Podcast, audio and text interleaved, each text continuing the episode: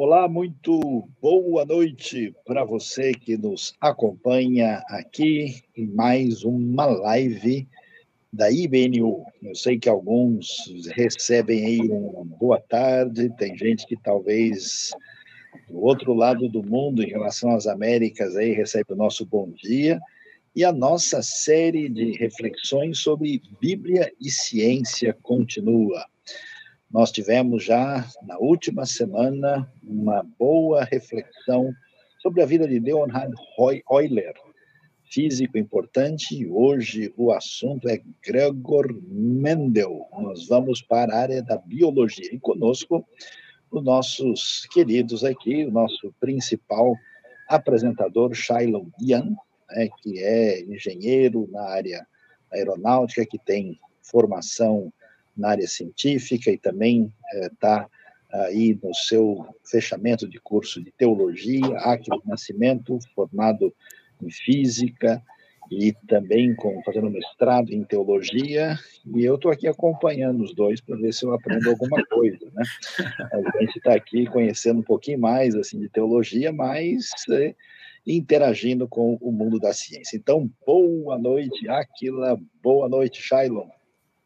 Boa noite, Selma. Boa noite, Shailon. Boa noite a todos que estão nos acompanhando aqui nessa nossa segunda live temática em torno da ciência. É, eu acredito que o assunto de hoje é, é muito especial também. O Euler é uma figura importante porque gostava de estar muito tempo, mas a genética é um assunto muito interessante porque tem muita relação com os eventos, inclusive, que a gente tem visto na ciência contemporânea com descobertas muito relevantes. Então, entender assim a história de como isso começou a ser sistematizado, estudado com um pouco mais de critério, é, é importante para a gente compreender o momento que a gente vive hoje. Eu acredito que a apresentação do Shailon aí tem muita coisa importante para para esse nosso momento da ciência e com certeza vários temas que se relacionam com a fé também. Boa noite, pessoal. É prazer estar aqui de novo falando com vocês. E, e com certeza, assim, é, é, que Mendel fez é, marcou né, toda a ciência, e sem querer encher a sua bola, mas já enchendo, o cara era físico também, tá? Então, assim, vocês estão sempre metidos aí nas coisas, ao que tudo indica, né? E, e ao final aí da, da, apresentação a gente vai poder conversar um pouco mais, mas ele teve uma vida aí bem, bem interessante e chegou a, a vamos dizer assim, a umas conclusões que o pessoal na época nem imaginava, né? Então, realmente é um desbravador com uma história bem, bem legal de ser contada. Seu som sumiu, Saião. Fique sintonizado conosco aí, nós vamos dar prosseguimento e olha aquilo que muita gente imagina, que uh, a questão da teologia, a experiência de fé, que isso de alguma forma entra numa relação de ruptura com o exercício da razão, com o estudo científico, com a, a interpretação do mundo a partir da experiência, a partir dos paradigmas aí ou dedutivos ou indutivos de leitura da realidade, a coisa não é bem assim. Você é convidado a estar em sintonia conosco para esse diálogo, essa conversa importante, prolífica a respeito de Bíblia e ciência. Então, nós vamos pedir que o Shailon, aqui, que é o nosso palestrante mor dessa série, que ele nos apresente aí um pouco mais, Shailon, sobre a vida do nosso querido Mendel, o homem que gostava de ervilhas. Ele mesmo. Uh, Aquila, você me ajuda aí? Bom, vou aumentar. Pessoal, então a gente vai falar sobre é, um, um frade, né, é, da Igreja Católica, que se meteu aí num terreno que pode ser meio é, pantanoso, né, para algumas pessoas mais fanáticas, tanto na religião quanto na ciência. Mas ele, na verdade, foi o desbravador, foi quem começou toda a história. E, e essa história começou dentro de um mosteiro, ou seja, foi dentro de uma igreja. Uh, Mendel, ele, ele se chamava uh, Johann Mendel, ele passou a chamar Gregor Mendel quando ele uh, foi admitido no mosteiro. Ele nasceu em, em uma cidade é, que ficava na periferia do Império Austríaco, na região da Silésia, tá? E hoje ela é parte da República Tcheca. Ele nasceu em 1822. Nasceu numa fazenda, era uma região ali de, de agricultura, basicamente. Os pais dele estavam ali naquela região, a família dele estava ali naquela região já há mais de 100 anos, e ainda tinha um certo regime feudal, embora a gente já tivesse no século XIX, o relacionamento ainda era é, parecido com o que aconteceu muito durante toda a Idade Média, entre sucerano e vassalo, entre quem produzia né, e o responsável pela região é, é, ali naquela área. Ele era, eram três irmãos, ele era o irmão do meio, ele tinha uma irmã mais velha e uma irmã mais nova que veio a desempenhar um papel importante depois na vida dele. Uh, ele desde pequeno, né, ele trabalhava na fazenda, não tinha muita opção naquela época, né? Então ele já trabalhava na fazenda e ele gostava muito também de mexer com abelhas. Então desde novo ele já trabalhou com apicultura. Ele gostava de estudar, ele era bom de estudos e ele fez todo o ensino básico dele numa cidade próxima ali da onde ele nasceu. E, e, e, e assim, sempre com muita dificuldade, porque ele não tinha dinheiro para poder pagar os estudos. Então, os estudos dele sempre foi muito dificuldade por parte da família e aconteceram alguns eventos. O pai dele adoeceu, ele teve que voltar para a fazenda. Então sempre teve muita pressão, muita dificuldade com essa questão dos estudos. Ele chegou a fazer faculdade de filosofia ainda ali na região da Morávia e seguindo o conselho, né, de um dos professores dele, ele acabou ingressando né, nesse mosteiro, um mosteiro é, agostiniano, para que conseguisse continuar estudando. Ele mesmo dizia isso. O mosteiro permitiu a ele é, uma vida em que ele não, deve, não, não precisava se preocupar com é, se ia ter comida ou não amanhã. Entendeu? Então, dava essa tranquilidade para ele. É, financiado pelo mosteiro, ele foi para a Universidade de Viena, ele acabou estudando física lá também, ele teve aula com Doppler, ele estudou com um botânico famoso também, a gente vai ver mais para frente. E, e, tudo isso né, foi somando na formação que ele já tinha e que vocês vão ver que contribuem definitivamente para que ele consiga é, as descobertas que fizeram ele famoso um tempo depois. Vamos tentar dar um pouco do contexto né, da história. Então, é, séculos antes, você tinha um, uma região que hoje ali é a Europa Central, com os estados germânicos, a Áustria, que era conhecida ou foi, foi mantida com uma certa unidade debaixo de um nome chamado Sacro Império Romano Germânico. Na verdade, eram vários é, ducados, principados, pequenos reinos que, que se reuniam em torno dessa liderança do, do imperador do Sacro Império Romano Germânico. Bem, o tempo passa, né? Você tem vários é, novos é, é, eventos acontecendo, então você tem a reforma protestante, que já causa uma grande separação entre esses estados, que se antes todos eles eram católicos, agora você tem uma grande parte deles que, que são protestantes, e você tem um pedaço que ainda, que ainda mantém a influência do, do Papa. É, você tem a França, com Napoleão Bonaparte, que também faz uma pressão muito grande em cima dos estados é, é, que formavam o Sacro Império Romano Germânico, Chega um momento que Napoleão chega a ser declarado imperador do Sacro Império Romano Germânico. Na verdade, o que ele queria era desmantelar essa união para que ficasse mais fácil para ele conquistar, né? Ele tem algumas vitórias decisivas sobre a Áustria e, e com isso esse império acaba é, desmantelando, ele deixa de existir e sobra um, um império austro-húngaro, que é a Áustria com os Habsburgo, que era uma família muito poderosa é, é, na Europa e que se espalhou por várias é, é, famílias reais. A gente tem até uma das nossas é, princesas aí é Habsburgo, né? E, e o reino da Hungria, que é um reino a Hungria ela era independente, mas era um reino ainda atrelado à Áustria, então formava a Áustria-Hungria, e foi nesse contexto aí que, que Mendel é, nasceu e se desenvolveu. É, a, esse, esse império era grande, era poderoso, mas com as derrotas que foram acontecendo, né, é, eles precisaram de mais financiamento, houve uma carga de tributos muito grande, que foi inclusive a grande briga de Mendel no final da vida dele.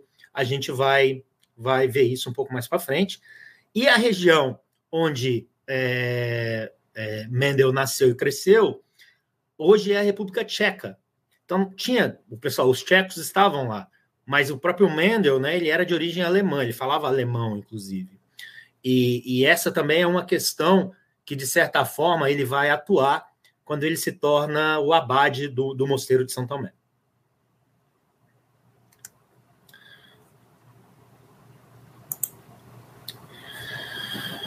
Qual foi a grande contribuição né, de Mendel para a ciência? Então, ao contrário de Euler, que a gente viu semana passada, que publicou de maneira prolífica, né, tinha mais de 850 papers, eh, atuou em mais diversos, mais diversas áreas do conhecimento, Mendel ele era uh, atuou, ele era meteorologista, então ele atuou ali na região, ele fundou a sociedade meteorologista ali da região, mas ele era principalmente um botânico, ele se interessava uh, por entender como as informações eram transmitidas ao longo das gerações. É, por que isso? Porque ali na região já se fazia muita hibridização, ou seja, é, cruzamentos de duas é, de duas, é, vamos dizer assim, de duas plantas para obter uma terceira planta com as características que você prefere é, para você, ou seja, ou que dá um fruto mais doce, ou que dá um fruto maior, ou que amadurece mais rápido. Então, isso o pessoal ali já fazia com determinada é, tranquilidade. Mas, é, quando ele entrou no mosteiro, o mosteiro, que era um, um, centro de pesquisa, entre aspas, ali da região, o, o, o abade ali, o chefe do mosteiro, ele queria entender o que, que determinava a cor da lã das ovelhas. Porque naquela época o pessoal acreditava o seguinte, que as informações se misturavam. Então, o natural era que uma ovelha da lã preta com ovelha da lã branca dessem filhotes de lã marrom. Mas não era isso que acontecia. E essa questão, né, essa era a pergunta que o, o abade lá que, do, do mosteiro queria uma resposta. E Mendel se interessou por isso também e começou a fazer suas pesquisas, tá? É. E aí tem uma história engraçada, porque ele começou estudando ratos. Então ele começou a tentar entender essa história da pelagem, da cor da pelagem com ratos. Só que o bispo ficou sabendo que tinha um frei dentro de um monastério estudando o sexo de ratos. E ele falou: não dá, isso, isso não é, isso é heresia, não pode, para com isso. E isso acabou fazendo com que Mendel mudasse para as ervilhas. E, curiosamente, é, hoje a gente sabe que dificilmente Mendel teria chegado às conclusões que ele chegou se ele continuasse estudando ratos. Porque a pelagem de ratos ela é definida por muito mais fatores do que o que ele conseguiu estudar nas ervilhas. Então, quando ele passou a estudar ervilha, na verdade, isso uma, simplificou a questão para ele, sem que ele soubesse, e permitiu que ele chegasse às conclusões que definiram aí e marcam hoje o início da genética. Tá? Ele era um físico, ele era botânico, ele era meteorologista, ele tinha conhecimento, então, de matemática, de estatística, de probabilidades, e ele sabia usar o microscópio, que era uma novidade para a época também. Então, são coisas que foram se somando ao longo da formação dele, como eu disse, para que ele desse as contribuições. As duas principais contribuições são que a gente chama de a, a lei da hereditariedade, e aí você tem a lei da segregação e a lei da variação independente. Então, basicamente, ele diz o seguinte: as características de uma pessoa, por exemplo, a cor do cabelo, ela é definida por combinação de dois fatores, tá?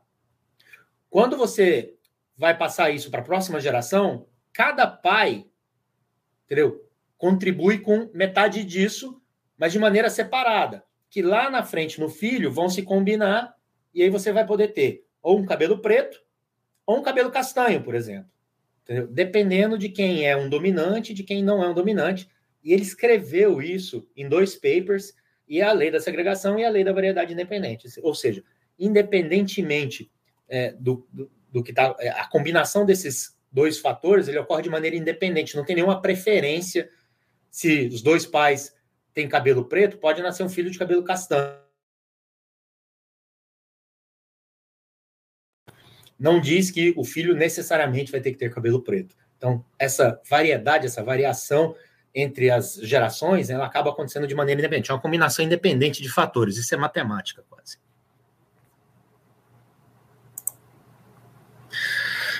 Ele fez um trabalho, então, como eu disse, ele saiu dos ratos, foi trabalhar com ervilha. E o interessante é que ele, ele trouxe para a botânica algo que não existia, ele trouxe para a biologia algo que ninguém fazia antes. Ele trouxe o um método científico. Então, Darwin, por exemplo, que é da mesma época que ele, é, chegou às conclusões que chegou, mas ele não aplicou o método científico da forma como Mendel fez para chegar às conclusões sobre as leis da hereditariedade. Darwin até tentou, mas ele não dominava a, a matemática, a estatística, a probabilidade como Mendel. E, por exemplo, os estudos que Darwin fez sobre hereditariedade utilizaram 125 cruzamentos. 125 cruzamentos perto de 28 mil cruzamentos é, dá um, uma variação estatística muito grande. E, e, e, isso não permitiu com que Darwin chegasse a conclusão nenhuma sobre as leis da hereditariedade. Na verdade, a teoria de Darwin sobre a lei de hereditariedade, que é uma teoria pangênica, hoje ela, é, ela é abandonada, e ela não explicava o que acontecia. E, e isso depois, lá na frente, foi até um, um, ponto que ajudou a divulgar Mendel, porque Mendel, é, sendo cristão, e, e, ele ajudou a contrapor o que na época todo mundo considerava uma grande heresia, que era a teoria da evolução de, de Darwin, né? Que na verdade não é. Na verdade, as duas coisas se somam, né? E formam o que hoje a gente conhece como engenharia genética. É, ele escolheu um, uma planta para poder trabalhar, que foi ervilha. Ele demorou dois anos purificando a ervilha, de forma que ele sabia que se ele tinha uma ervilha da semente verde, essa ervilha se cruzada com outra ervilha desse mesmo tipo de semente verde, só daria semente verde. Então ele falou assim, era uma ervilha de semente verde pura. E ele criou também, ele conseguiu chegar a isolar as ervilhas de semente amarelas puras. Isso era importante para ele poder conseguir é, sistematizar o que ele estava fazendo. E a partir do momento que ele tinha sementes verdes puras, sementes amarelas puras, aí ele começou a fazer os cruzamentos. E com isso ele foi sistematizando os resultados fazendo os cálculos e chegou nas proporções que explicam, né, o que de fato estava acontecendo e que hoje a gente sabe que era muito exatamente muito próximo do que acontece de verdade. Ele estudou é, cor, como eu já disse, do grão, escolheu cor da vagem, ele estudou posição da flor, ele estudou o formato da vagem, o formato do grão e a altura do pé de ervilha. E ele foi fazendo os cruzamentos e tendo as anotações que permitiram que ele concluísse e estabelecesse as leis da hereditariedade. Ou seja, até Mendel, e na verdade, 40 anos depois de Mendel, as pessoas ainda não entendiam como acontecia a hereditariedade. Só 40 anos depois é que eles foram resgatar os estudos de Mendel para poder conseguir compreender perfeitamente o que estava acontecendo.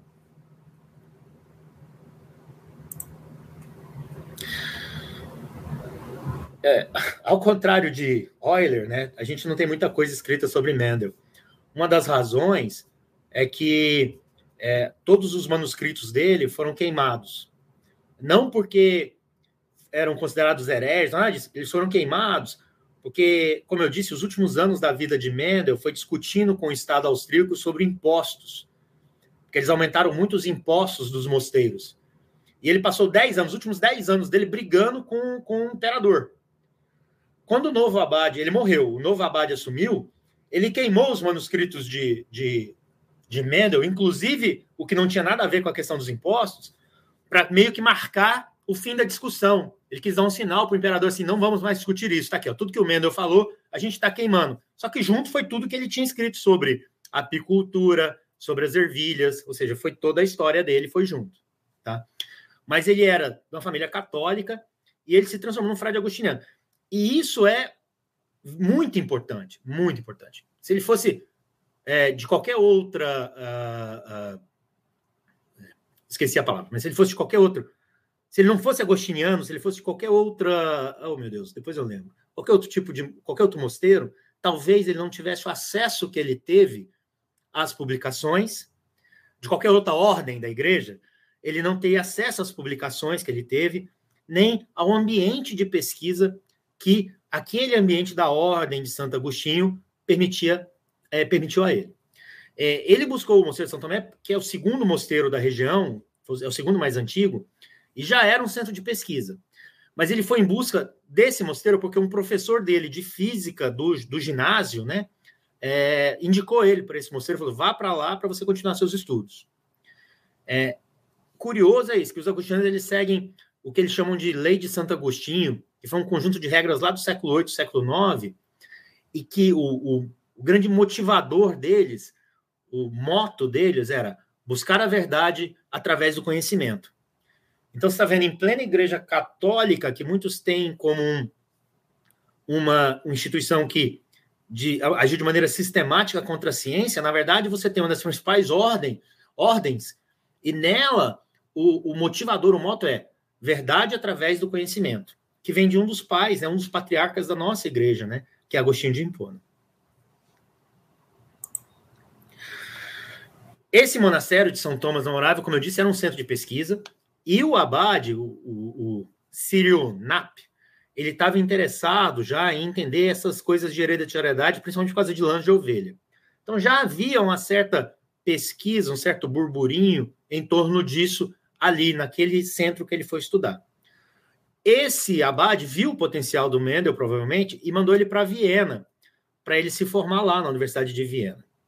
É, chegando lá, ele teve é, é, contato com uma pessoa que, que ajudou em muito a sistematização do estudo dele, que foi um físico, né? E esse físico, que já vai vir, que é Doppler, ele tem contribuições importantes para a física, inclusive, mas junto, através desse contato com Doppler, o Mendel se tornou familiarizado com o método científico, a sistematização da pesquisa e como organizar os dados e as informações de forma a conseguir obter a, a, a conclusões que sejam úteis para a gente. Né? É, o que tem escrito sobre Mendel diz que ele era uma pessoa de muito bom trato, uma pessoa muito alegre. Tanto, assim, uma das coisas que o pessoal diz que argumenta a esse favor é que assim que Nap faleceu, ele foi eleito por unanimidade o novo abade do mosteiro. Para o mosteiro pode ter sido bom, para a ciência nem tanto, porque ele foi tomar a querela que eu falei sobre impostos e abandonou a pesquisa científica dele. Então, o que a gente tem de pesquisa científica de Mendel vai até o momento em que ele vira abade do mosteiro. Quando ele é eleito abade do mosteiro, isso para, porque ele não tem mais tempo para se dedicar a isso. É, um pouco sobre como Deus age né, na, na vida das pessoas e, e na, na, humanidade também.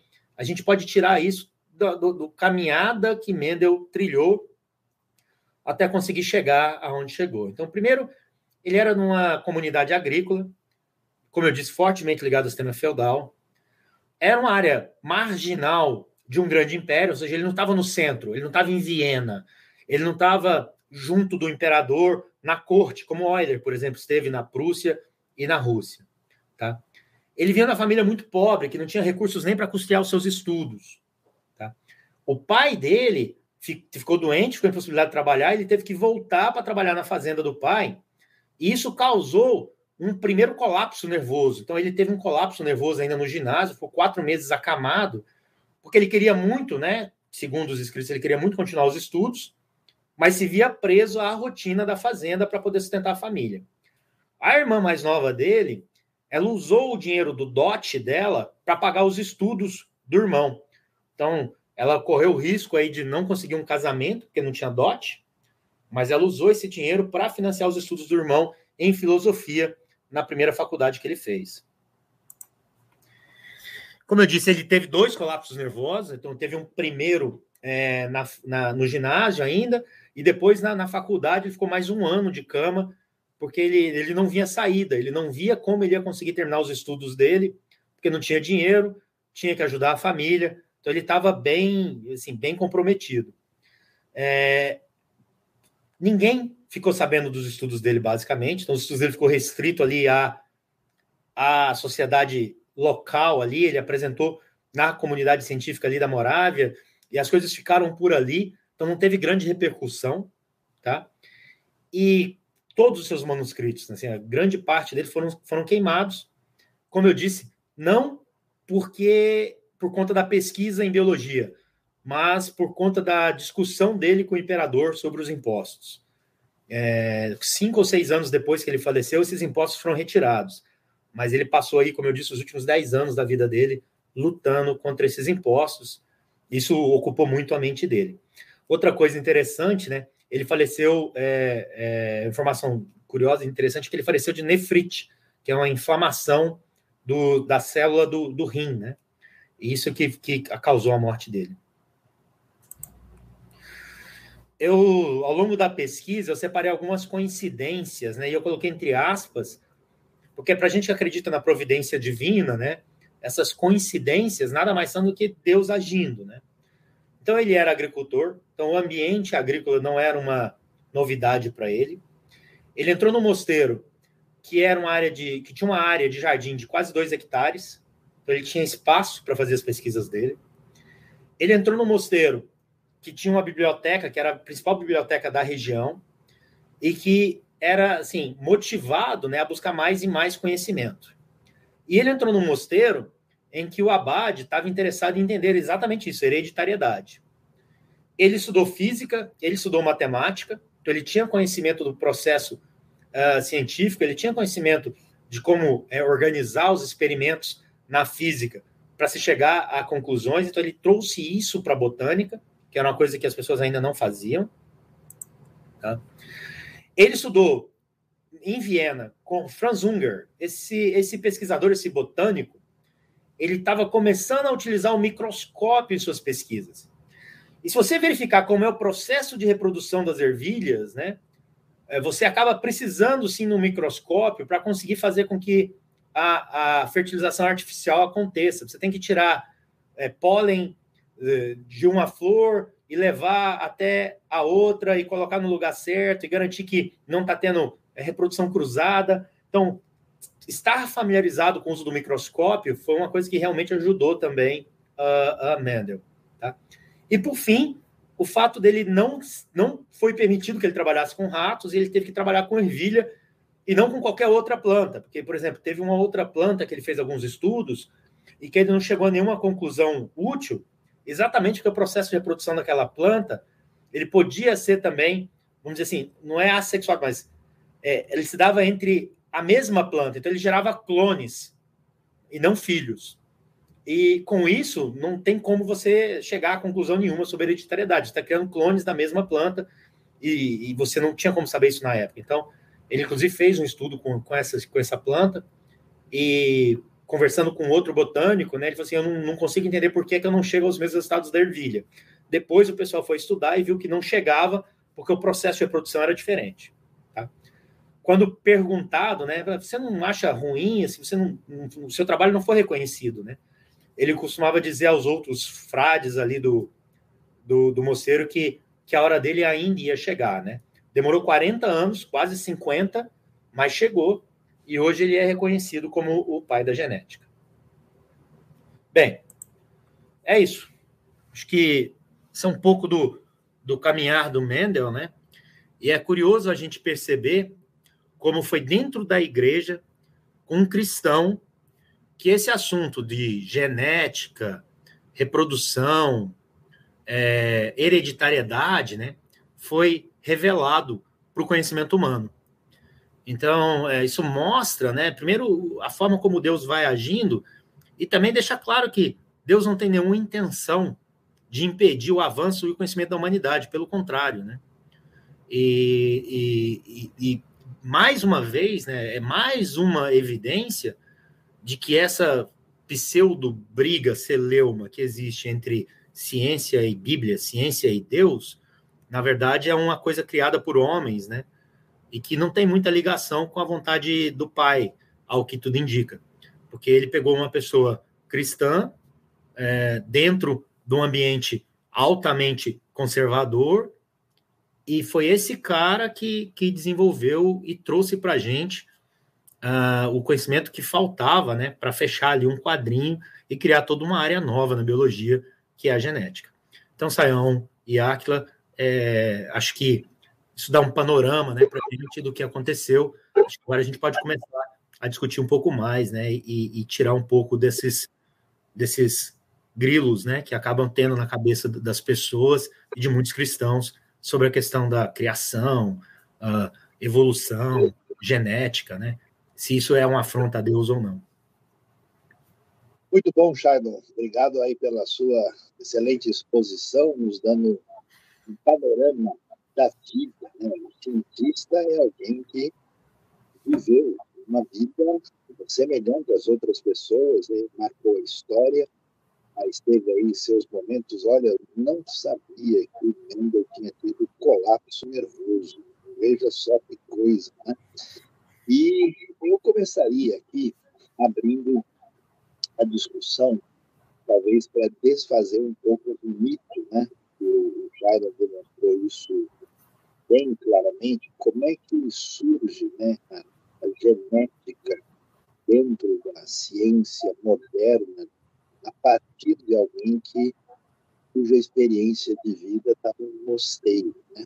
Então, o que, que a gente pode dizer? Primeiro, o pensamento bíblico em si não tem qualquer tipo de recusa à, à, à reflexão, ao entendimento, à leitura da realidade. Pelo contrário, o ponto de vista bíblico é que esse mundo, esse universo veio de Deus e Deus criou isso de uma maneira ordenada, Deus criou isso de uma maneira inteligível, e esse Deus, que é um Deus de sabedoria e de conhecimento, nos dotou com uma capacidade de lidar com essa realidade. Né? Nós temos no pensamento bíblico o que a gente chama de um realismo crítico moderado, que nos permite essa leitura. Então, o pano de fundo bíblico não tem qualquer postura de oposição à pesquisa científica e à razão.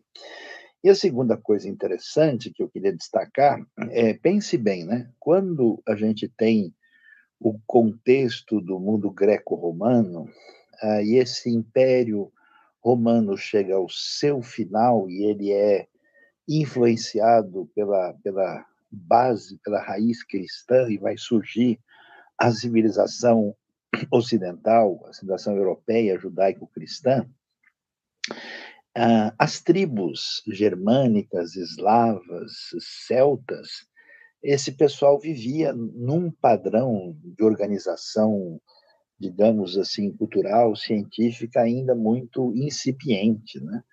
E a pergunta é, muita gente imagina que os mosteiros antigos, que os centros uh, de estudo, né, que estudos que geraram depois as universidades na Europa, que eram uma espécie de ambiente de repressão do conhecimento, mas isso não é verdade. Pelo contrário, muito daquilo que foi é, legado das civilizações antigas, do mundo greco-romano, foram preservados, porque era nesses ambientes, apesar que com as suas limitações, né, muito ligados à escolástica medieval, é que a coisa é, foi preservada. Então, essa ideia de que religião igual à ignorância não confere com a realidade, né? E a gente quer já dizer para você, que está nos acompanhando em sintonia aqui, para mandar suas perguntas, as suas uh, questões, né, que são apresentadas aí, eu abro o espaço aí, não sei se o Aquila quer fazer alguma observação, algum comentário, e depois interagir com o próprio Shailon aí para falar um pouquinho mais sobre Mendel. Ah, sim, Sayão. É, até um, um passo é, no mesmo caminho do que você comentou sobre as condições para que a ciência exista dentro daquilo que a Bíblia nos revela na forma como Deus criou o mundo, mas a, além de nos dar a condição de fazer isso, ah, parece ser muito claro que isso é elogiável dentro da Bíblia. Nós não apenas podemos, como devemos. Existe um certo sentido de dever do descobrir daquilo que é a criação divina. É, eu acho que a gente pode ser até assim muito claro com os nossos ouvintes em relação a, a uma mudança da perspectiva cristã de, da nossa cultura, da nossa tradição em relação à ciência, de valorizar explicitamente esse tipo de atividade. Eu vejo muitos amigos, colegas, pessoas mais novas que estão entrando agora na faculdade, na universidade, e existem muitos interesses em torno da profissão que possa ter uma rentabilidade lá na frente, algum tipo de estado social, mas eu acho que um grande dever cristão é de preencher as cadeiras dos cursos de ciência. Os cristãos precisam realizar a ciência no tempo em que nós estamos vivendo um pouco como um sacerdócio, um pouco como uma forma de adoração mesmo. Então, ah, eu acredito que é preciso perceber nesses exemplos históricos de Euler, de Mendel e dos outros personagens que o Shiloh ainda vai comentar com a gente, a, a percepção de que essas pessoas deram uma grande contribuição para a missão que Deus nos deu enquanto raça humana, condição de fazer apenas aquilo que apenas nós podemos fazer, e não só que nós podemos, mas que Deus quer que a gente faça. Então, se você gosta dessas coisas, se você tem interesse por isso, se você pode influenciar alguém a seguir por esse caminho, perceba que isso é uma forma de adoração, e uma forma de adoração muito valiosa, do ponto de vista bíblico e histórico. Né? A gente precisou de muito da, da compreensão da ciência para ter condições melhores de vida hoje. Mas sobre essa questão do, do, da trajetória do Mendel especificamente, também me chamou a atenção esses fatores assim uh, psicológicos em torno da maneira como ele lidou com pouco recurso, poucas condições de pesquisa e como ele aproveitou essas oportunidades, e também os embates que o Shiloh mencionou que ele teve por, por questões ah, da relação com o império, com taxação sobre ah, o mosteiro, enfim.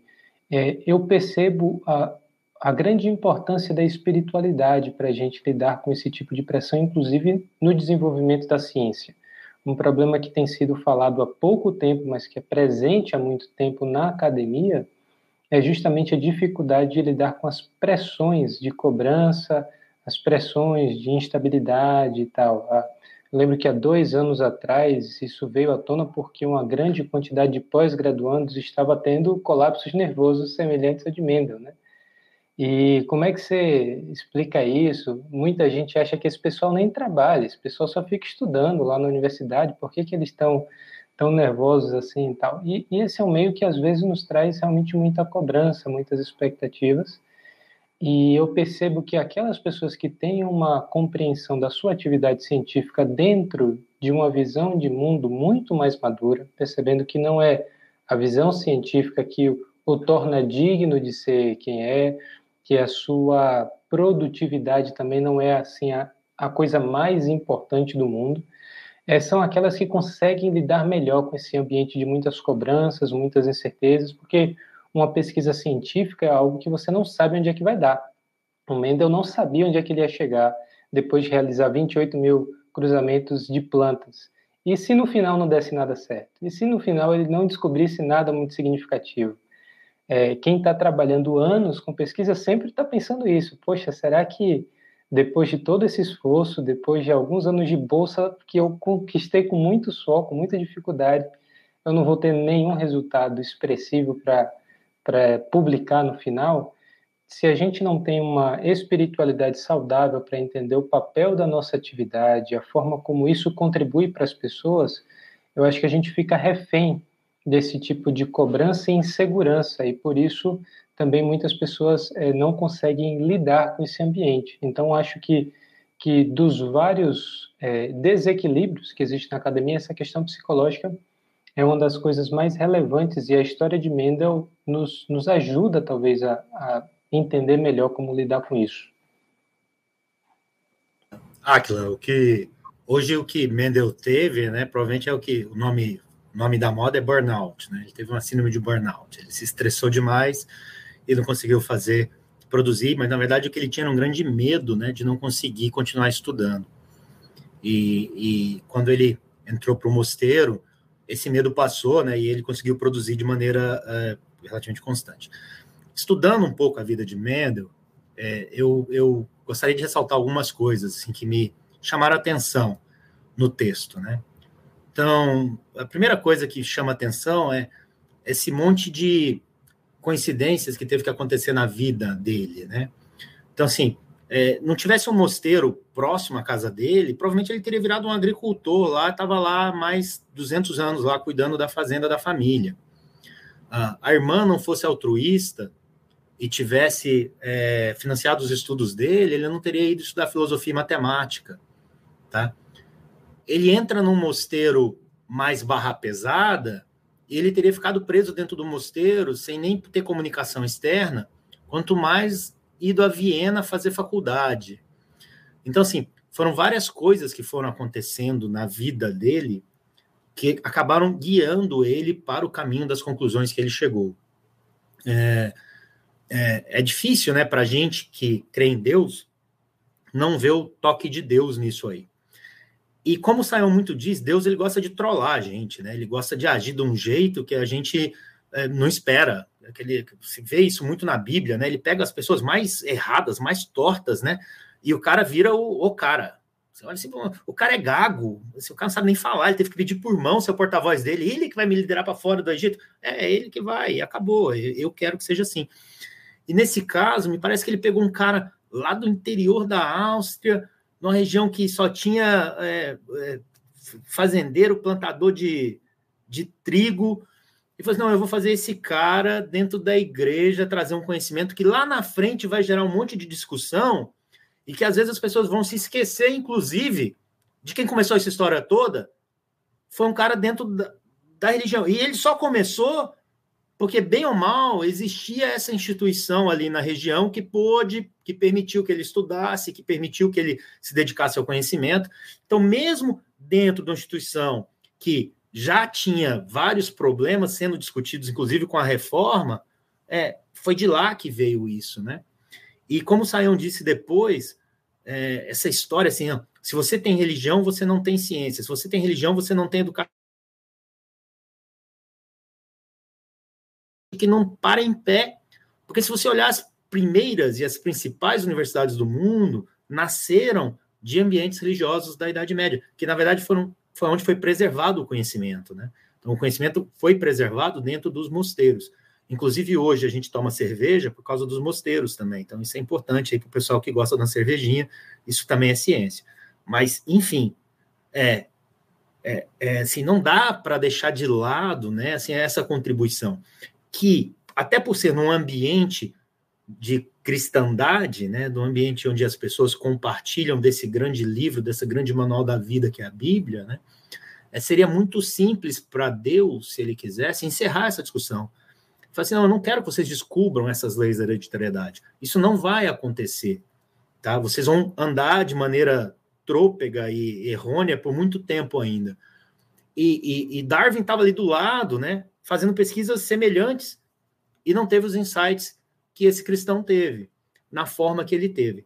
Então, todas essas coincidências juntas, né, assim, acabam reforçando ainda mais o que eu já acreditava, o que eu já creio, que, que não, faz sentido nenhum, né, essa, toda essa baboseira dessa discussão que existe hoje, principalmente nessa área, que é a área da genética, a área da biologia, sobre é, essa questão de Deus e não Deus, né, assim, acho que não faz sentido nenhum você chegar uh, e usar essas, essas maluquices que eles pensam né, aqui e ali para poder atacar uma, uma história que, na verdade, nasceu dentro do ambiente cristão. Uma coisa interessante, Shailon, né? Até fazendo uma observação aí, né? Acho que pouca gente sabe disso. Você mencionou a questão da, da cerveja, né? numa época em que a, a água estava contaminada na Europa, né? se as pessoas bebessem, elas morreriam, né? Então, algumas das bebidas, e aqui a gente não está dizendo se a pessoa deve ou não beber, né? A gente é, só a, a, aponta para a realidade que nesses ambientes é que criaram essas bebidas que, por serem né, bebidas aí fermentadas tal, elas não estavam contaminadas, né? Mas eu, uma coisa que eu, me chamou a atenção é, a Bíblia, né, tem um pessoal religioso que exagera, é claro que ela não é um livro de genética, né, e ela não tem detalhamentos biológicos, porque não é o seu propósito, mas o pano de fundo bíblico nos dá uma ideia ah, de que a criação tem uma unidade, ah, que o ser humano né, faz parte de uma unidade, isso é tão importante para que nenhum ser humano imagine que é essencialmente superior ao outro, né? Como no passado houve justificação de racismo, de escravidão, né? Isso é impossível, porque no fundo todos somos irmãos e hoje sabemos que somos geneticamente irmãos, né? E também o pensamento bíblico tem essa coisa, né, de que, por exemplo, Adão gerou um filho à sua imagem e semelhança, né? Essa questão de que eu tenho uma relação de continuidade, né? Tem aquela aquela coisa de que uh, Levi entregou o dízimo por meio de Melquisedeque, né, porque ele ainda estava, entre aspas, nos seus lombos, né, por uma, uma ideia de uma solidariedade da raça. Né. Claro que não é um pensamento genético, mas tem um pano de fundo, uma cosmovisão que facilmente conversaria com a genética eh, posteriormente. Né. Agora, quando a gente pensa no que uh, foi feito, né? não sei se você ou até mesmo Áquila, que tipo de ideia equivocada as pessoas tinham sem o conhecimento aí das leis de hereditariedade genética que o Mendel algumas ideias assim fora do lugar que as pessoas imaginavam alguns pensamentos digamos assim pré-científicos que o que o, a pesquisa de Mendel ajudou aí a, a realinhar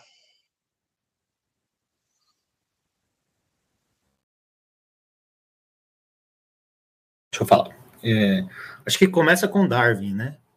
Então, Darwin lá, quando ele foi, foi ele, ele falou assim, olha, isso aqui acontece. Então, se eu tenho um passarinho que precisa comer um, uma minhoca dentro do tronco, o bico desse passarinho vai ficar cada vez mais fino para ele poder conseguir pegar o vermezinho lá dentro, ok? Aí a pessoa, beleza, e, e, como é que isso acontece? Aí ele, ele, ele travava, ele não sabia explicar, né? Então, da mesma forma, eles não, não, não, não sabiam explicar questões da, dentro dos próprios, do, das, dos próprios casamentos interraciais, né? Então, o, o, o pessoal europeu branco com o africano negro pode, não pode? Que história é essa? Não, isso, isso é natural? Isso não é natural? É, é, é, não vai fazer, não vai criar alguma aberração? Embora a experiência, a prática mostrasse que não, mas você sempre podia voltar para esse tipo de argumento antes. Entendeu? Então, você usava essas coisas para segregar, você usava essas coisas para separar as pessoas, e, e você não conseguia explicar observações práticas. Então você ficava tão arraigado em preconceitos seus, e como você não tinha uma explicação sólida porque de fato estava acontecendo, né? Você chegava a negar o que de fato estava acontecendo. Quer dizer, você chegava naquela época a, a, não entender. Então, assim, por que é que uma ovelha branca e uma preta não nasce um filhote de, de lã marrom? Quer dizer, ninguém conseguia entender isso. Porque a lógica que imperava na época, que teria que nascer um filhote é, de lã marrom. E, e, isso não acontecia. Mas, e, e aí? Isso não quer dizer que não eles não deixavam de acreditar que as coisas se misturavam dessa forma até então. Né? A própria explicação que Darwin deu para a hereditariedade, ela, ela levava isso em conta e, e era assim, assim, tanto é que foi abandonada, não parou em pé, né? Logo demorou 40 anos, porque foi o tempo para que outros dois cientistas replicassem o que Mendel fez. E aí vem o altruísmo dos caras, né? Eles não tomaram para si a paternidade da, da conclusão. Eles tiveram contato com, com os estudos, com a publicação de Mendel. Um deles, o pessoal disse que nem chegou a entender direito o que Mendel tinha dito.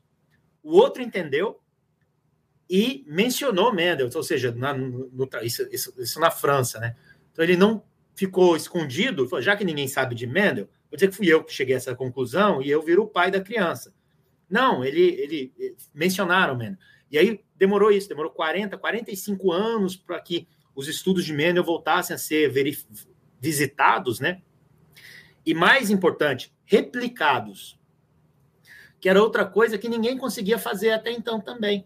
Eles iam explicar essas leis da hereditariedade, surgia uma teoria maluca mas que ninguém conseguia replicar, não tinha como aplicar um método científico para isso. Então, eu acho que é, o que Mendel ajudou a fazer, né, foi a mostrar para a gente que, embora ele não tivesse visto ainda cromossomo e DNA, igual a gente só foi ver muito tempo depois, só pela observação científica do que está acontecendo, através de um experimento controlado, né, você consegue estruturar uma explicação que seja válida não só lá para as coisas da matemática e da física que já estavam, de certa forma, acostumados, mas também para a vida. Né? Eu acho que essa foi a grande vantagem, porque até Mendel, quando as pessoas iam explicar coisas da vida, eles fatalmente iam buscar na fonte errada, que eles iam lá na Bíblia tentar interpretar literalmente o que estava escrito na Bíblia como um tratado científico. E, na verdade, a gente sabe que não é essa a intenção da Bíblia também. E isso gerou também muita confusão na época. Então, o que Mendel mostrou para todo mundo foi assim: olha, a vida, a biologia, a, vamos dizer assim, a mecânica da vida, ela também segue algumas regras bem, bem estabelecidas, que se a gente sentar, estudar e aplicar o método científico, a gente vai chegar a conclusões acertadas. Então, acho que essa foi, para mim, foi a maior contribuição, talvez, de Mendel é, na história. É, nessa época também, para você ter ideia, o pessoal ainda estava discutindo como é que funcionava o nosso organismo. Então, assim, o pessoal não sabia direito ainda como funcionava circulação sanguínea, tinha ainda uma teoria de humores. Então, o pessoal usava sanguessuga, né? Então, ainda ainda estava, assim, tinha muita coisa relacionada à biologia que era tabu e que o método científico não era aplicado. Então, esse talvez tenha sido o grande avanço que Mendel trouxe e que demorou um tempo para ser é, disseminado, mas que hoje é prática, né? Hoje a gente consegue uma vacina tão rápido porque ali você tem método científico, você tem hipótese, você tem.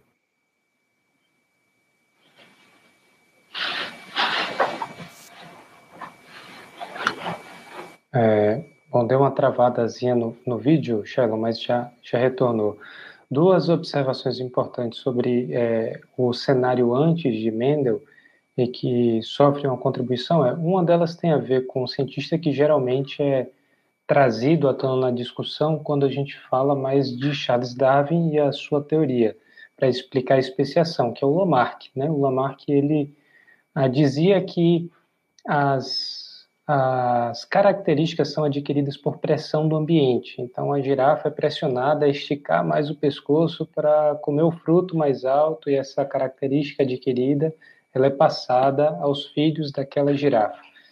É, e isso é, é, contraposto pela forma como Darwin vai dizer que as espécies se desenvolvem, elas se diversificam e tal. E também, obviamente, tem uma relação com o trabalho de Mendel que contrapõe essa ideia ah, do Lamarck, que as características de uma planta é, não são adquiridas pela pressão do ambiente, mas pelas características que hoje a gente chama de genéticas daquilo que são as plantas que deram origem a essa espécie que está sendo analisada agora. Isso tem a ver também com, com um método, como o Shago colocou, que o, o, o Mendel atribuiu à biologia, que hoje é muito estabelecido, que é olhar para a biologia em termos muito quantitativos. Ah, ao, ao, pouco conhecimento que eu possuo, e isso acho que foi mencionado diretamente na apresentação do Shailon, a biologia não recorria a métodos quantitativos de uma forma muito estruturada até então. E existem muitos detalhes naquilo que é o trabalho do Mendel. Ele dá proporções fenotípicas. Olha, um, um gene que é dominante vai aparecer na proporção tantas vezes maior do que um gene que é recessivo. Essa característica é dominante, aquela é recessiva. Você precisa juntar uma carga X é, de uma espécie com a carga Y da outra espécie para produzir um determinado resultado.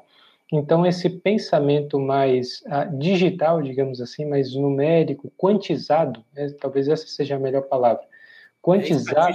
É a palavra é, que eu acho. É, é, é isso, uma descrição estatística né, e um tipo de pensamento quantizado para a biologia foi uma novidade e uma contribuição muito significativa. Hoje, o, o pessoal que entra para os cursos de ciências biológicas, no começo, pensa que se livrou de matemática quando chega lá no fim do curso, e principalmente para quem vai continuar em estudos pós-graduandos, logo percebe que a primeira matéria que ele tem que pagar é bioestatística, porque você não consegue descrever o mundo biológico sem estatística. Né?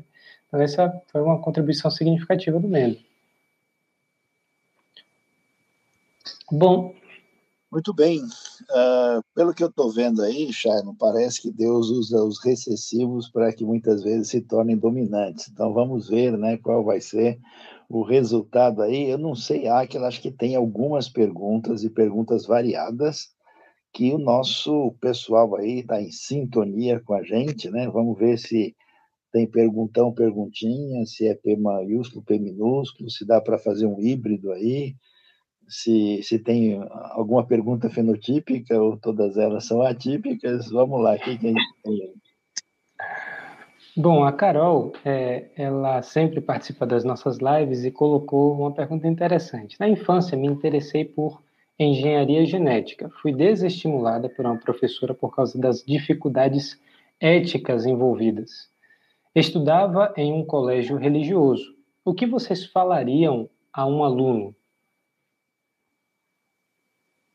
Ah, essa é fácil, né? Assim, eu falaria, vá em frente. Acho que se esse é seu interesse, vá em frente. Não existe as dificuldades éticas, você tem a principal arma para enfrentar, que é exatamente a ética cristã, né? Então você, na verdade, está melhor aparelhado do que a grande maioria, entre aspas, para enfrentar essas dificuldades. Então, o que eu diria era vá em frente, quer dizer, é isso mesmo. É, sim, existem eventuais questões éticas a serem discutidas, mas você também está aparelhado para isso, até porque você tem uma formação dentro dessa nossa ética, que é o que a gente crê, né, que é a nossa ética judaico-cristã. Então, é, assim, ao contrário, antes de não incentivar, eu faria o contrário. Eu faria assim, não, eu confio no nosso guia moral, eu confio na escritura, eu confio na Bíblia. Então, meu guia moral está bem ajustado. Pode partir para o conhecimento científico, sim. Você vai enfrentar questões lá, mas você já sabe, você já tem um norte, você já sabe como, como reagir a isso. Uma das coisas importantes para a gente é, destacar, existe uma, uma falsa né, é, oposição entre ética e ciência, como se a nossa ausência e omissão fossem virtuosas porque você não cometeu nenhum equívoco, né?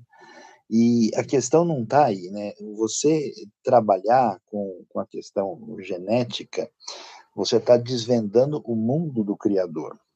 Agora, é claro que você tem limites e princípios. Né? A gente percebe isso, por exemplo, quando a gente vê é, aquilo que os nazistas fizeram, é, e outros à semelhança deles, que, em busca de respostas científicas, eles violavam princípios de respeito à vida humana. Então, é claro que se eu, em busca de uma resposta científica, eu cometer atrocidades, por exemplo, abrir a cabeça de uma pessoa viva e mexer no cérebro para ver como é que ele reage, né?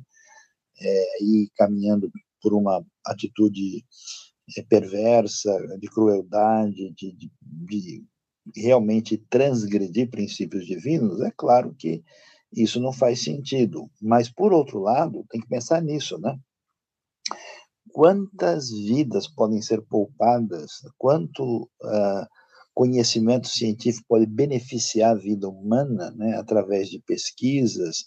E hoje eu vejo gente obscurantista, às vezes, descendo a boca na ciência, reclamando disso, daquilo, só que o sujeito está com o celular na mão, ele está de óculos, está dirigindo um carro, né, ele toma remédio para dor de cabeça e fica falando mal da ciência. Então, quer dizer, o negócio não faz muito sentido, né? É coisa complicada. Então, a gente precisa ter uma conversa adequada é, entre ética e ciência, inclusive na área de engenharia genética. O obscurantismo e a ignorância não são saída para uma boa postura ética de jeito nenhum.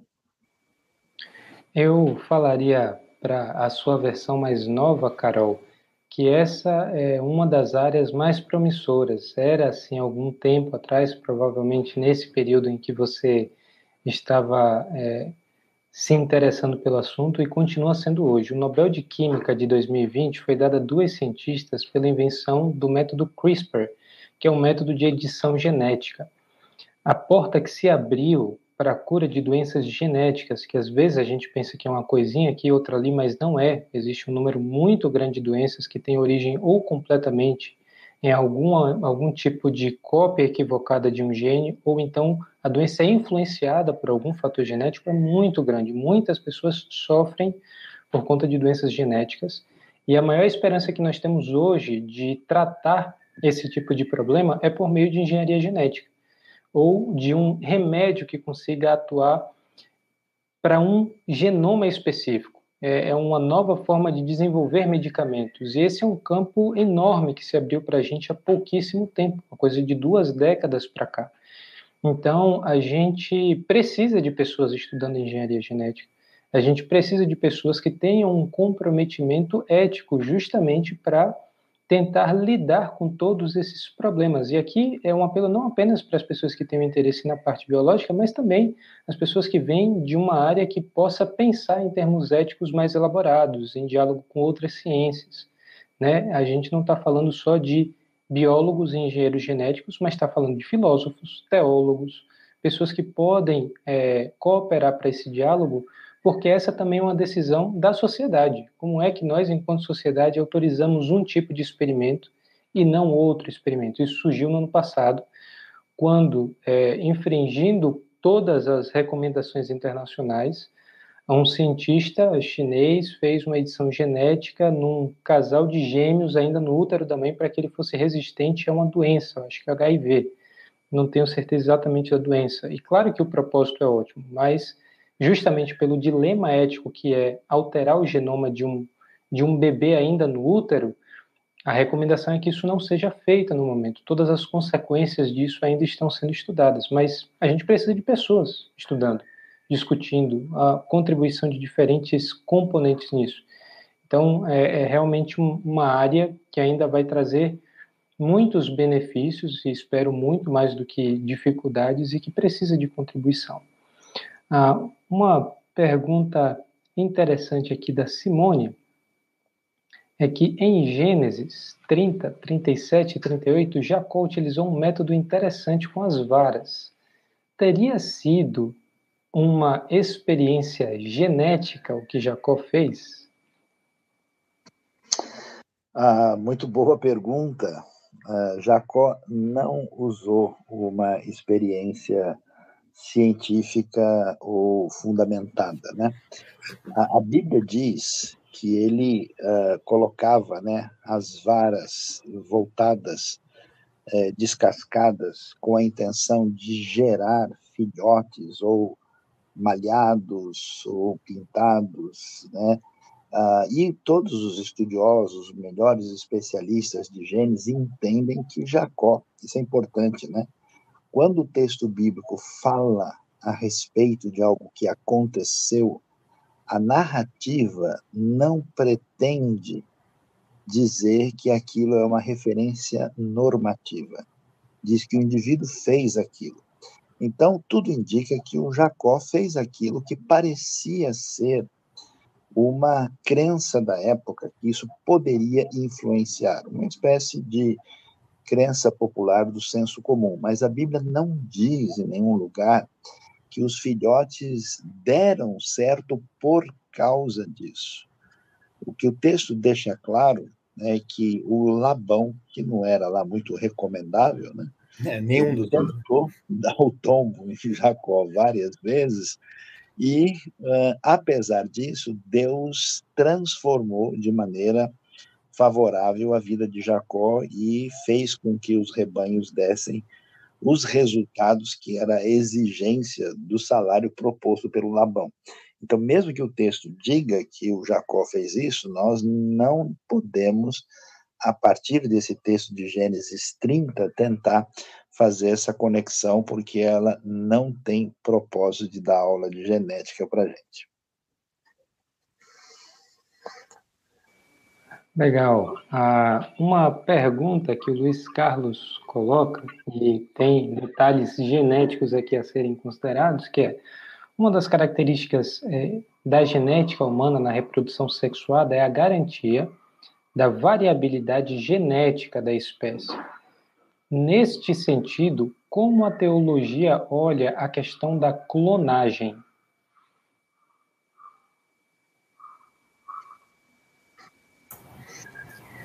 Deixa eu ver direitinho aqui. Pode falar, não. É, não, eu acho sobre a questão da clonagem, né? A gente tem vários, vários filmes e vários livros, né, que apontam a questão ética envolvida, né, com a clonagem quando você fala de clonagem hoje, a primeira coisa que vem na tua cabeça, né, é a vida eterna, né?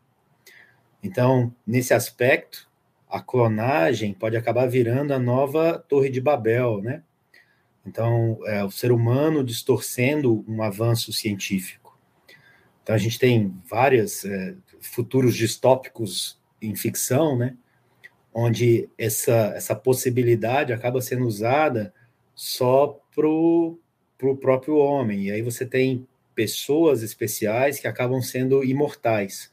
É mais uma vez aquela busca desenfreada do homem querendo ser Deus. Então você tem todo esse aspecto ético da clonagem que tem que ser observado. Né? Mas você tem também outro aspecto, né? É, a gente está falando aí da clonagem humana, mas se a gente olha a clonagem de um modo mais amplo, é, ela traz grandes avanços também para nós.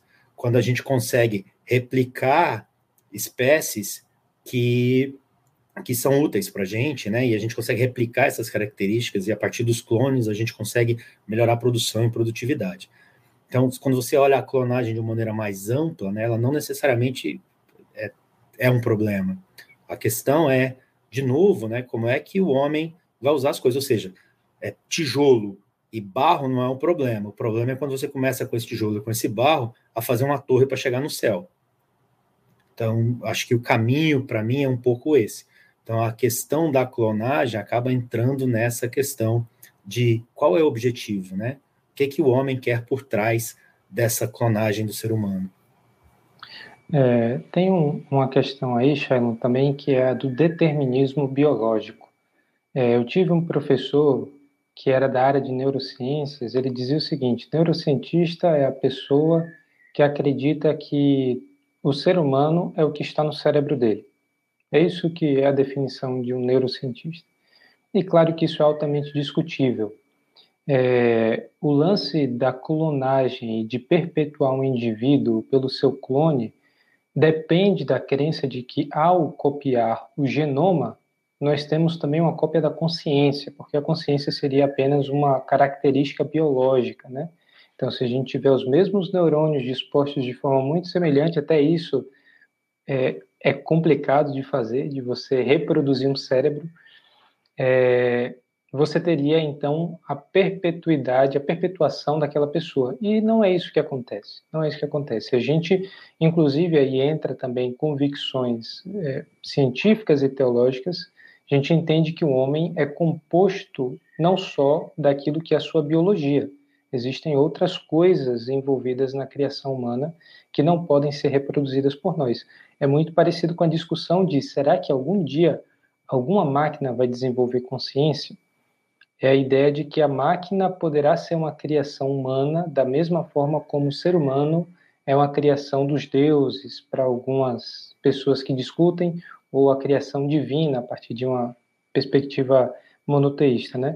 Ah, e não é assim. A gente é uma, uma, um composto bem mais complexo do que isso. A, até a existência de gêmeos é, que têm o mesmo mapa genético, o mesmo genoma e possuem características de personalidade, de identificação, de gostos, interesses completamente diferentes, apontam para a construção do indivíduo além desses fatores genéticos, né? Então, assim, a, eu, eu acredito que é, é de fato a, uma bênção divina a diversidade biológica que a gente tem no mundo, por isso, inclusive, que nós, enquanto Brasil, somos um país muito abençoado, né? a possibilidade de ter tanta diversidade biológica passa por esses mecanismos genéticos, mas eu não acho que isso seja um argumento para que a gente, de alguma forma, seja contrário a qualquer forma de clonagem. Né? Isso não, não é suficiente. Eu acho interessante, Aquila, de fato, essa sua observação. A gente é, passa por um, perigo de um reducionismo em relação ao ser humano, Uh, e, de fato, esse caso dos gêmeos homozigotos, né, que se tornam distintos em muitos casos, e acho que tem um problema um pouquinho mais complicado, é, supondo né, uma caminhada que eu acho que é refletida na direção da clonagem humana, qual é a referência que a gente utiliza para tornar alguém clonável? Né? Isso nos leva, de certa forma, a um movimento uh, sociocultural uh, uh, semelhante ao nazismo. Né? A gente vai começar a escolher o tipo de gente que parece ser, entre aspas, mais promissora para a experiência humana. Será verdade mesmo que alguém que é um, um gênio é, na área do pensamento abstrato, ele é melhor do que uma pessoa é, que simplesmente vive a sua vida no senso comum? Como é que a gente estabelece isso, né? E, e, essa questão coloca em xeque também o problema da liberdade, né? E aí eu até faria uma sugestão. Quem nunca viu, vale a pena assistir um filme interessante chamado Gattaca, a experiência, que ele exatamente desafia isso, né? Como o determinismo genético não responde todas as perguntas. Nesse sentido, de fato, a clonagem humana é uma coisa para a gente parar bem antes de tentar aí caminhar na direção do imponderável. Tem uma pergunta é, que foi feita, a mesma pergunta por duas pessoas diferentes, que é interessante. A, continuaremos a fazer ciência no céu? Com certeza. Não há dúvida. Eu acho que isso é muito importante, essa pergunta, por quê? Porque nós temos uma ideia uh, que me parece um tanto quanto platônica, né? E na eternidade a gente vai flutuar como fumacinha, né? E que toda a nossa trajetória, feita à imagem e semelhança de Deus, tudo que a gente fez aqui, né, no mundo da criação divina, não serve para nada. Chega lá, a gente vai passar o tempo todo tocando arpinha. É, mas é o que eu pensei, Sayão. Eu achei que eu ia ficar ouvindo arpinha e vendo o Flamengo ser campeão do mundo. Opa, peraí, aí o negócio já começou a complicar, né? Flamengo é coisa do mundo mesmo, vamos lá. Né?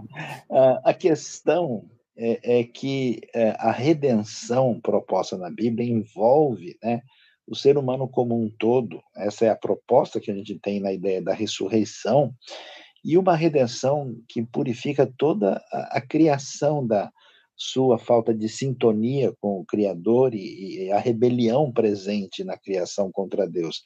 Então, a minha clara compreensão é de que na eternidade nós vamos não só partir de onde nós estamos para uma realidade do mundo extraordinário do Criador e vamos sim servir a Deus com o nosso entendimento dessa vez muito mais amplo do que nós temos hoje. Então, faça favor de voltar a estudar o que lá em cima continua. É, é interessante observar o cuidado que Saião teve de usar a palavra eternidade, ao invés de apenas fazer uma referência ao céu, porque o céu é claramente parte da nossa visão de eternidade, mas também tem a terra, aparecendo ali em Apocalipse 21. Então, tem um novo céu e uma nova terra.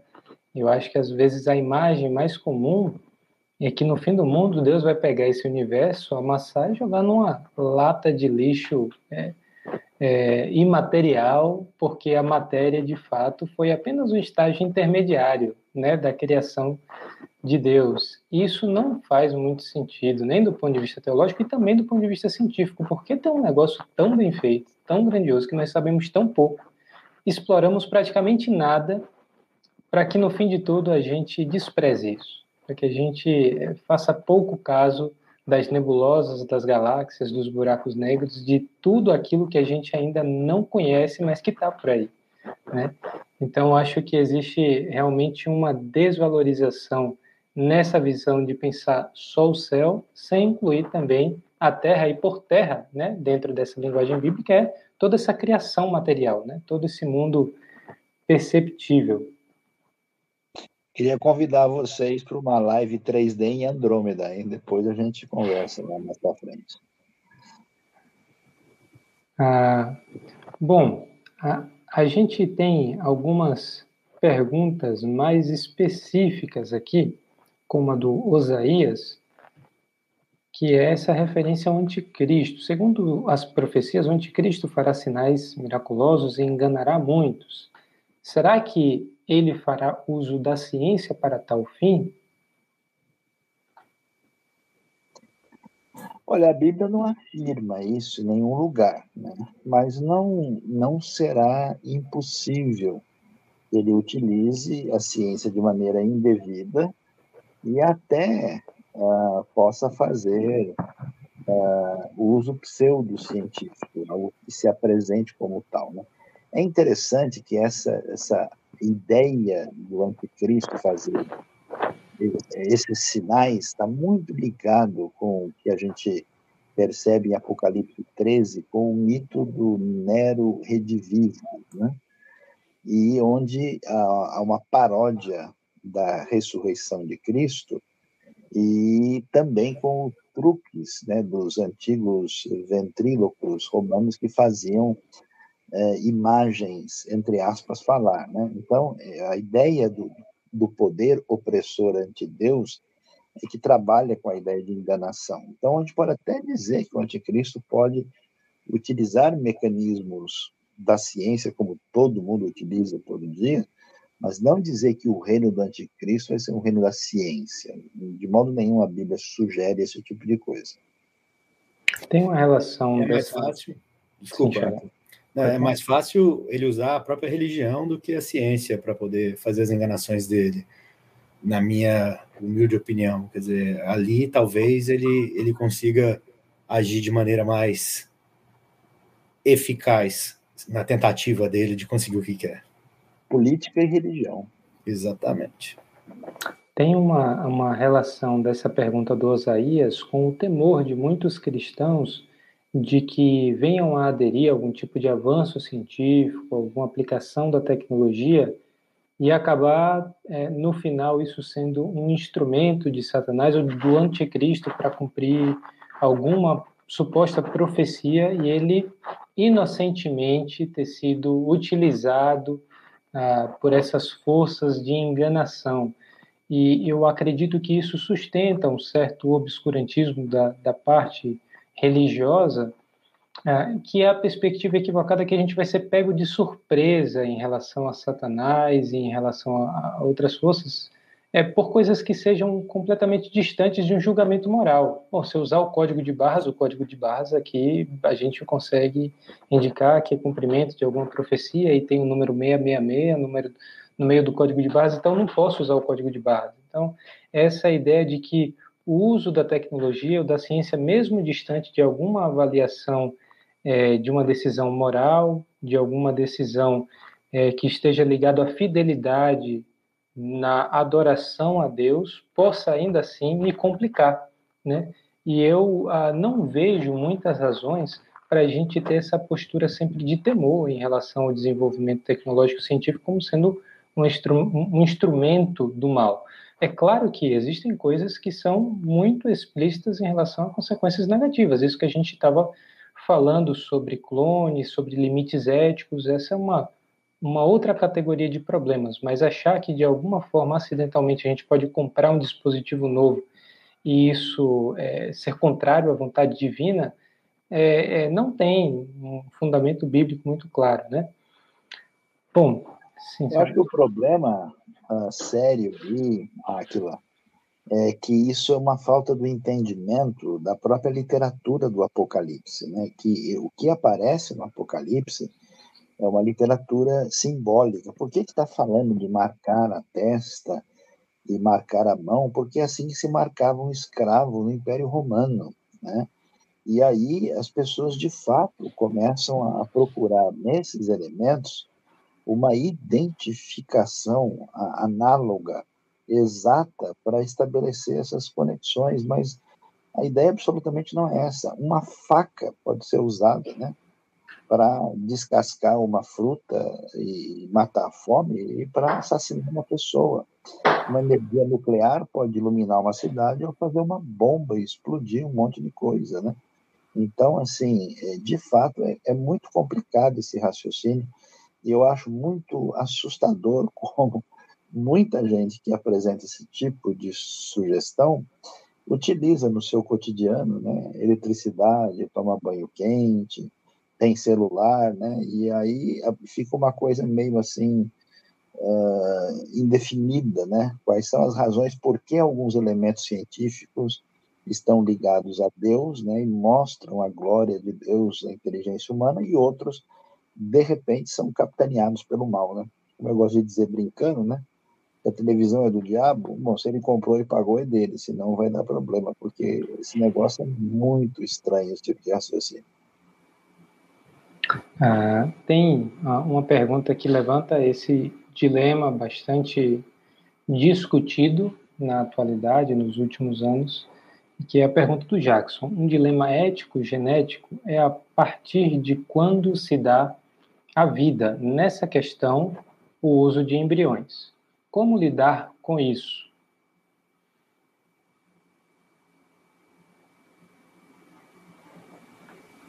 Bom, eu é, de fato vou concordar que o embrião é ser humano, né, que é um ponto de partida de toda a ética cristã. Não tem como você negar que o embrião é vida, né? Tanto é que se você deixá-lo, ele vai se desenvolver, né? Essa questão de que a vida vai ser definida a partir de um outro momento é complicado. Então, eu acho problemática, né, a, a ideia de que você pode manipular embriões como se eles fossem um material genético que não deve ser considerado como como vida. Então, aí nós temos um dilema e aí a, a cristandade como um todo, não só a cristandade, estabelece elementos de questionamento uh, sobre a manipulação e uso de embriões, é também na discussão do aborto, né? Como se a gente pudesse dispensar uh, o significado, o valor né, da vida que é inalienável. Se vocês também fiquem à vontade para comentar aí. Não, é, é, é, exatamente isso, né? É uma área bem complexa, né? Então isso lembra talvez um pouco também o começo lá do estudo da, da medicina sobre usar ou não os cadáveres, né? Para poder fazer fazer os estudos. São, são, são questões diferentes. Eu acho que essa questão do embrião é a primeira grande pergunta é, é como assim, né? Foi fruto de um aborto não espontâneo, ou seja, você matou, porque a verdade é essa, a gente crê, né? E para nós a vida já estava ali. Então você matou um ser para poder realizar estudos, ou, ou, ou, não, ou foi um aborto espontâneo de alguma maneira e você teve acesso àquele aí você então, então, então, são várias questões que precisam ser tratadas. Isso vai muito ao encontro do que a gente falou na primeira pergunta, né? Acho que precisamos de mais cientistas cristãos exatamente para poder lidar nessa, com essas questões mais sensíveis em áreas que são mais cinza, né? É, de maneira correta, da maneira como a gente acredita que as coisas devem seguir. Então, é, de um modo geral, né? trabalhar com embrião é, passa para a gente aquela imagem do, do aborto, da, de acabar com a vida. E, e, é, e é isso que precisa ser avaliado sempre em cada caso. E é fato que hoje, né, em vários centros de pesquisa, você tem exatamente essa situação acontecendo, que vai contra tudo que a gente crê, vai, vai contra tudo que a gente acredita que seja ético. E, e aí vai um pouco da falta de pesquisadores que sejam verdadeiramente cristãos e que compreendam a vida da forma como a gente compreende. Mas é, é, é algo que, que existe, tá aí. Então a gente tem que, que lidar com isso e não negar simplesmente, mas enfrentar a situação da maneira como a gente crê que, que deve ser enfrentada. Bom, Shailon ah, e Sayão, a gente teve aí as nossas perguntas ligadas à área da genética respondidas, creio que a maior parte delas. E a gente tem até outros questionamentos, mas eu acredito que, inclusive, nas próximas figurinhas aí que o Chagon separou para explicar, vamos ter espaço para discutir com um pouco mais de tempo e detalhes, né, na história e na vida de alguns cientistas ligados a essa área de física, talvez também a alguma coisa relacionada à cosmologia, enfim, é, vai ser interessante. Mas as nossas perguntas sobre Mendel, genética e relacionadas é, foram foram respondidas, pelo menos em parte, né? Tem dilemas aí que ainda vai ter muita conversa, muita água para rolar debaixo da ponte.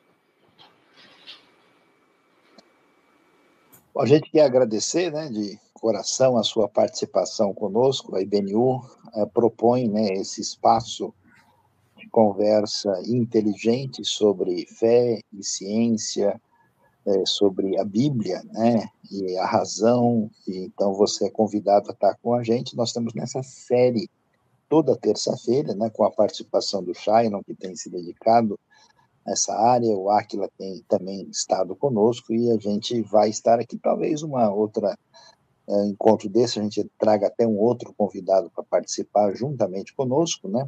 Mas não se esqueça, olha, se você gostou dessa reflexão, divulgue, multiplique, não deixe de se inscrever no canal, porque todo conteúdo novo você vai ser avisado e você também se torna um parceiro, abençoando a vida dos outros aqui com a IBNU. A IBNU disponibiliza todo esse conteúdo sem custo nenhum, com o único e exclusivo propósito de abençoar as pessoas que querem crescer no conhecimento das coisas de Deus e dedicar a sua vida para a expansão do reino de Deus e a proclamação do nome de Cristo Jesus, nosso Senhor.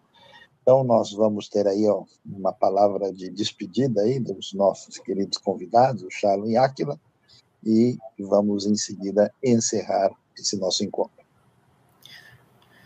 Eu quero agradecer a todo mundo, obrigado por terem dedicado esse tempo para ouvir a gente conversar e fazer as perguntas. Espero vocês terça que vem, a gente vai falar sobre mais um cientista, o nome dele é difícil, ainda não sei falar o nome dele direito, mas até terça eu aprendo.